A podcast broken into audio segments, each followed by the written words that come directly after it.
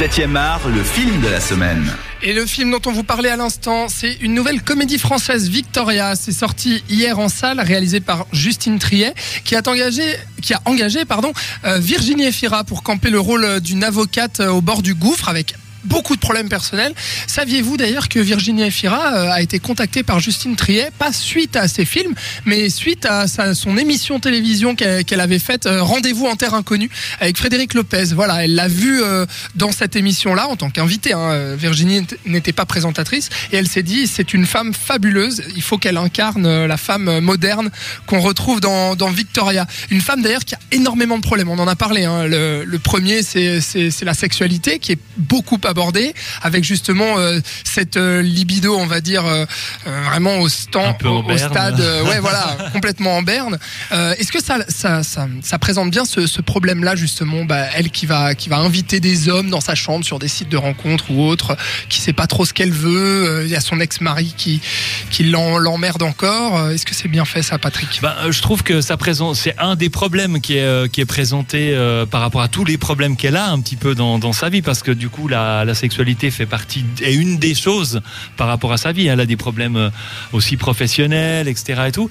Moi, j'ai trouvé que les scènes étaient assez amusantes avec les gars qui arrivent, euh, euh, l'explication qu'elle les reçoit dans sa chambre, etc. Et tout. Je trouvais ça plutôt amusant. Et puis les, les, les gars qui arrivent et les situations que ça que ça met en place sont assez amusantes. Je trouvais assez cocasses, quoi.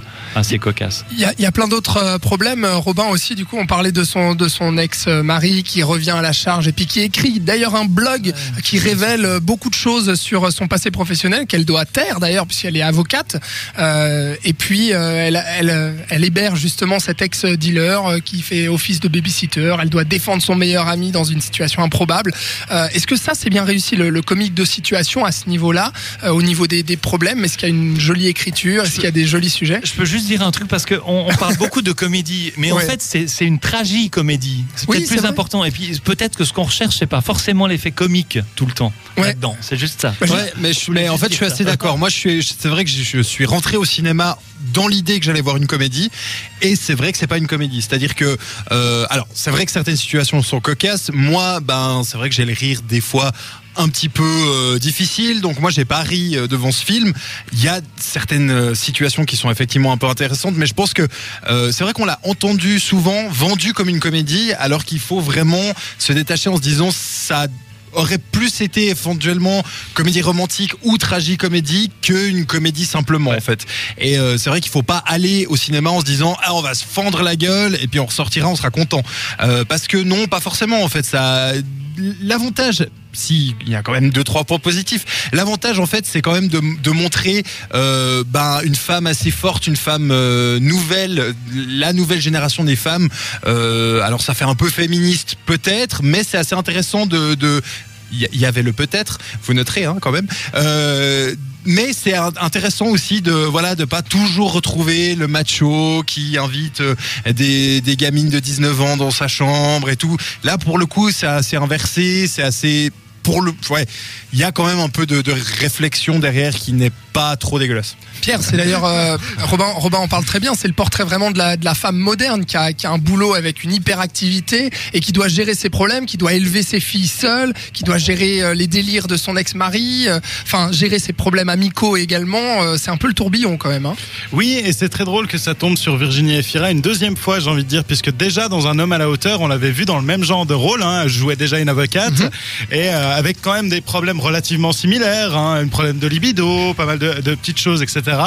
Donc euh, finalement, je trouve que Virginie Efira l'incarne très bien. C'est aussi pour ça qu'elle a été castée. Hein. Elle a un passé euh, médiatique qui est très intéressant. C'est une belle femme en pleine forme, euh, dans, le, bel âge, si l'on peut dire ainsi, euh, pour elle, pour jouer ce genre de rôle. Donc euh, elle, elle, est parfaite dans ce rôle-là. Après, c'est une femme forte à qui il arrive plein de choses absurdes, mais dans un, un tout en étant très dramatique. Toutes ces choses qui sont très cocasses, eh ben, elles, elles arrivent dans, la, dans le drame euh, ou finissent dans le drame. Et justement, je trouve que le mélange des, des, des genres ne passe pas forcément très très bien. Mais moi, j'aurais plutôt l'impression que c'est un peu dans l'autre sens, c'est-à-dire que c'est plutôt au départ un drame Et puis à l'intérieur de ça, il y a un peu les choses arrivent tellement à un point qu'il y a tout d'un coup la situation en regardant un peu avec, euh, avec recul, on se dit mais finalement cette situation est ridicule et il faut mieux en rire quoi. Ouais. Et puis essayer voilà. Il y a, y par exemple euh, l'introduction de ces animaux aussi avec euh, le, le, le rôle du chien. Bah, je par pense exemple, t'allais en parler, alors, Robin. voilà, c'est ça. C'est typiquement en fait. Donc il y a, il y a un moment, il y a le procès de son fameux meilleur ami qui est accusé d'avoir tenté d'assassiner Sa sa, femme, femme. Et euh, cette fameuse femme a un chien, un dalmatien, et ce dalmatien est convoqué comme euh, témoin euh, lors du procès.